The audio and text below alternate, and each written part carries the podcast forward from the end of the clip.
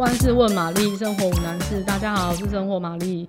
最近天气已经变凉了吧？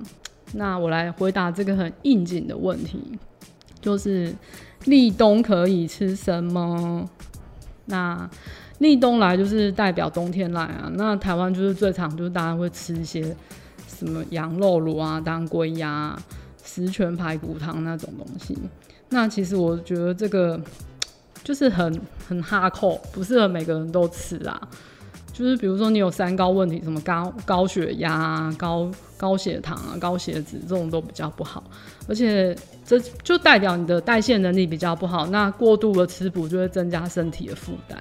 我就比较建议大家，因为大家可能很多人都住自己住在外面，我很建议大家煮一碗很简单的鸡蛋麻油面线。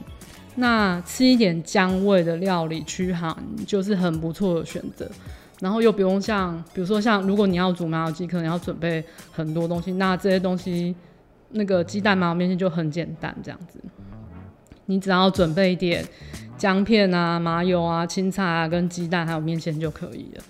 那首先这个的重点就是鸡蛋麻油面线的重点就是要先煸姜片，然后。因为麻油它其实本身不太耐高温，它如果加呃过度加热，它会变苦。那我会建议就是从头到尾都用小火去煸就可以了。那姜片的话，尽量切得很薄很薄，看你可以切多薄就切多薄。那几片的话，我觉得如果一人份大概两片吧。那如果你很喜欢，那你可以多加一点。那就是切记就是要切薄薄的。接着热油锅之后，你就把姜片放进去。那姜片只要边边那边有卷起来，那其实你就可以先把姜片捞起来。接下来你就用锅底的那一些些麻油去煎鸡蛋，煎到你觉得你觉得是你喜欢的熟度，你就先捞起来。再来你就可以加一点青菜在锅子里面啊，或是什么高丽菜啊、香菇都很适合。接下来就是加一些调味料、酒啊、水啊、盐巴。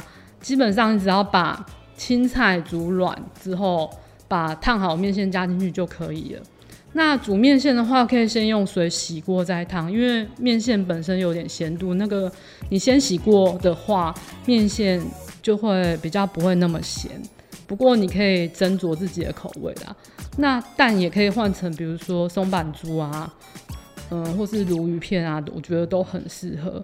不过，如果你本身现在是感冒或是喉咙不舒服，还是先等一等再进补，因为要先清淡饮食哦。反正进补就是意思意思就好，很多事情都是适度就好啦。如果你喜欢今天的内容，欢迎订阅、按赞五颗星。还是有什么生活上的疑难杂症要请玛丽解决，也欢迎留言让我知道哦。拜。